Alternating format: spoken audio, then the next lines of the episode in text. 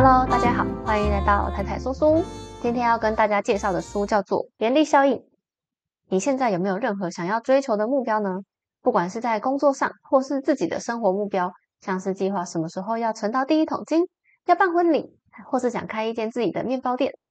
如果说是想要追求的目标，就代表现阶段的自己还没有达成这个目标，其中一定有什么原因造成你跟目标之间有一段距离。那么要如何缩短这之间的距离呢？你需要的不只是勇气，而是策略。而这本书正是一本策略之书。这本书是作者艾瑞克的原力系列第二本书，第一本书叫做《内在原力》。还没有看的朋友，可以先回去听听看上一集《内在原力》的介绍哦。在第一部曲《内在原力》中，艾瑞克提出，我们每个人的内心都充满了力量，足以影响其他人，甚至改变社会。但却不是每个人都知道如何发挥内在的力量，所以在内在原力中，便透过整理九个发挥内在原力的设定，帮助我们把心态从普通人心态切换到内在原力的心态。例如，就像在内在原力中提到的艺人公司的概念，每个人同样都是做着一份工作，你把它当成一份差事，跟把它当成自己的事业，心态一定不一样。心态不同，透露出来的态度，讲出来的话。做出来的决定全部都会有不同的发展，所以艾瑞克才会说，人的心态决定了选择，选择决定行为，行为养成习惯，习惯则形塑每个人一生所呈现的样子。设定心态后，我们在心里做好准备的同时，更需要在行动上同步也做出改变，一切才会真的有变化。第二部曲原力效应就是针对改变提出进一步可行的方法。才能够拉近跟目标之间的距离，慢慢实现目标，然后稳稳握住。就像查理·蒙格说过的一句话：“要得到你想要的东西，最可靠的方法是让自己配得上拥有它。”可行的方法可不是随随便便提出的哦。艾瑞克研究了世界上很多位具有影响力的创业家，然后用我们上一本介绍的逆向工程的方法，从成功案例中找出他们运用这种力量的实例，进行拆解、分析，并归纳出三大因素。沟通表述、控管变数与逆向建造。接下来我会针对这本书里面我学到的三个最重要也对我影响最深刻的概念来跟大家分享。当我们想要完成一件事情的时候，或多或少都会需要其他人的投入跟帮忙。例如加入一间公司，会需要跟其他同事合作，或者反过来，你想要号召一个行动，就会需要其他人加入你，购买你的理念，或是购买你的产品。在这当中，强大的沟通能力扮演了关键角色。有些人天生很擅长说服别人，随便一开口就讲得口若悬河，两三句话就把别人讲得心服口服。大家常常很羡慕这种很有口才的人。不过，口才这两个字，往往又会让人联想到比较夸大其词、有目的性的推销行为。这几年，因为各种广告、行销的视觉刺激越来越充斥在生活中，渐渐的，大家对于过度行销的行为似乎有点麻痹了。开始转而回归本质，追求忠实呈现的本质沟通。当然不是说沟通技巧不再重要啦，只是其中最着重的方向已经慢慢从华丽的推销转向真诚引起共鸣，让被说服的人能够发自内心的觉得是我自己想要的，而你只是帮他实现的人。比如说，最近很多 KOL 都筹办了线上课程，并且由自己当代言人，而没有去请其他的代言人，他们自己现身说法。说明这个课的优点，为什么你要买这个课？虽然评价正负两级，但是买的人还是很多，就是因为课程主打真正帮你解决某一些问题，而这些问题引起了学员的共鸣。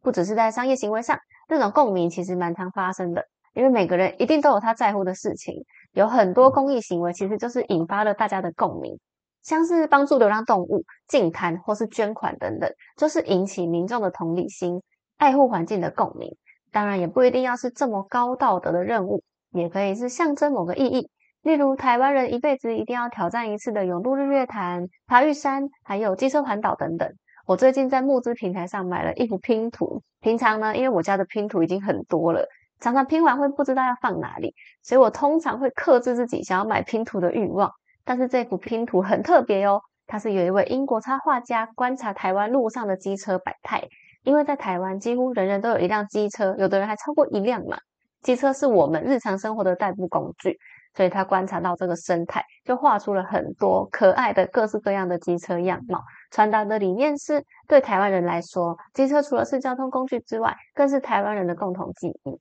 很日常，不浮夸，但就是打中了我的心。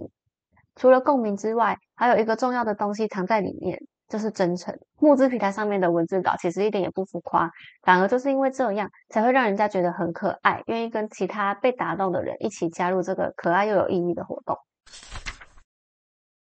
创意可以引起一个产业的革命，大家都希望自己可以成为最有创意的人，并且第一个开发出创新产品，攻占市场。不过，就跟逆向工程里面的论述一样，这本书也同样认为，创意并不是一个人埋头苦思就会凭空想到的东西哦，而是由不同领域之间已经存在的想法碰撞而成。而有创意的人做的事情，就是比其他人更能够连接过去的经验，跟他当下想到的点子，整合成一个新的东西。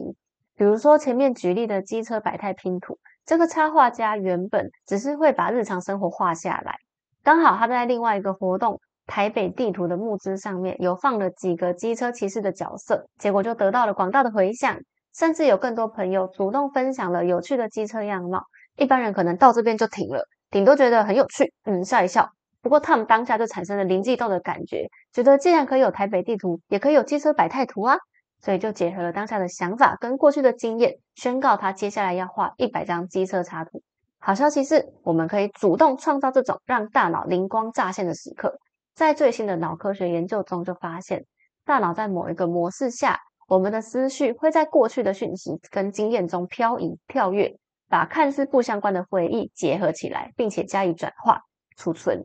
在你没有很刻意的想要发想什么创意的情况下，产生一种新的构想。这个模式称为预设模式网络 （DMN，Default Mode Network）。各位一定有过，或是有听说过这种经验：白天你很认真的思考的数学题目，或是其他的生活大大小小的问题，绞尽脑汁就是想不到解决办法。结果晚上躺在床上，半梦半醒间，答案就突然蹦出来了，就是这个灯泡突然亮起的时刻。虽然这时候的大脑看起来好像没有在执行什么复杂的命令，但其实它消耗的能量是执行一般任务的二十倍。这就是快速思考运算非常活跃的证据。预设模式网络在什么时候最活跃呢？让大家惊讶的是，它并不是发生在我们专注执行创意发想或是认真上班的时候。相反的，它是常常发生在我们注意力没有放在外面世界的时候，比如说。像是做白日梦的时候，在执行自动化行为，像是刷牙、慢跑的时候，或是你脑袋清醒，但是没有在执行任务，像是你可能喝个咖啡、听个音乐的时候。所以这代表说，如果当我们太过注重工作效率的话，反而会让大脑没有时间进行创意的活动哦。这也是为什么 Google 要执行一个 twenty percent times 的计划，鼓励员工在核心工作之外，每个人可以投入额外的二十 percent 的时间进行内部微型创业。也是这项政策孕育出了很多好用的功能，像是 Gmail、AdSense 等等很多有名的产品。所以，如果你的工作越需要创意，就越要刻意留下空白时间，让大脑执行预设模式网路，不然只会越陷越深，越来越难跳脱当下的困境哦。在史蒂芬·科维的《与成功有约》中有提到一个很重要的习惯，叫做以终为始。这个是帮助我们实现个人目标、个人的思维上的习惯，也就是先想清楚你的最后目标，那你接下来在人生中所做的决定就不会偏离大方向，最终会引导你走向你设定好的终点。就有点像是我们小时候在玩纸上迷宫，我们如果从起点开始却一直卡关走不出去的时候，我们会试着从终点往回走嘛？结果从终点回来，突然路线就会变得很清楚，就变得很简单。一样，当我们的人生现在往前走，你会看到很多的岔路，很多选择，但是会不知道怎么选。不过，当我们清楚自己最终目标在哪里的时候，眼前的选择也会突然变得很简单。在实际工作面上，就可以用逆向工作法来管理流程。一般的公司在开发产品的时候，通常会先从自己掌握的能力开始发想，去想说我可以做到什么，那我要做哪一个。做出来之后要怎么样行销？要怎么让消费者买单？但这样会面临一个很根本的问题是：万一你做出来了，成本也投入了，却没有人买单怎么办？因为这种方式从一开始就不是从大众的角度去出发思考自己要什么。举个案例给大家想象：亚马逊公司在建构新的想法之前，不是照一般的逻辑说先设计架构，或是要说服老板答应投入资源，反而是老板会要求员工必须要先想象一份新闻稿跟一份常见问答清单。新闻稿是让同事想象在未来产品发表会上要怎么告诉全世界这个新产品有什么好处，可以解决什么问题，消费者为什么要买单。那常见问答清单则是提前解决消费者的问题，去消除消费者的疑虑。而且未来产品推出之后，也才不会突然发现客诉问题一堆，而是你已经事先想过可能有什么问题，也大部分都排除了，这样大家一开始就会觉得很好用，才不会到时候失去消费者的信任。这个案例就是逆向工程的思维的案例，它其实也很适合用在平常工作上，比如说我们要向主管报告的时候，我们做简报常常是有什么资料就塞什么进去，想要把它做的很多很满。可是做出来却可能发现这不是主管要看的东西，是你现在有的东西，或者是你想象的东西。那如果从一开始就去探听主管想要了解的内容，并去模拟，最后你自己希望这个简报得到什么样的效果，再来规划简报架构，最后往相关的方向去收集资料，这样的方式达到的效益反而会更大。而且这个方法大家也可以适用在规划自己的生活，像是你希望你的婚纱照拍起来长什么样子。你希望出去玩的时候可以有什么感觉？然后就可以用这个结论再往前去做准备，规划你的时间。其他还有什么地方可以用到逆向工作法呢？欢迎大家发想一下，然后跟我分享哦。以上是我在这本书中我学到的三个最重要也对我影响最深的地方。但这本书当然不是只有这些喽，它的内容还是很多。不过接下来我就要稍微分享一下我真实的心得，而且它可能不是那么好听。就是有一些好的跟不好的心得，我想要跟大家诚实的分享。因为我一开始是抱着很强烈的期待翻开这本书的，毕竟第一本内在原理的内容我还蛮喜欢的。不过这本书老实说，我觉得它比第一本内在原理还要略显逊色啦，因为它整本书陈述的立场，我觉得相对的浅薄，会一直强调要真诚、要利他，或者是要很有愿景等等这种。我知道它很重要，但是我没有方法让我就是这样学会它。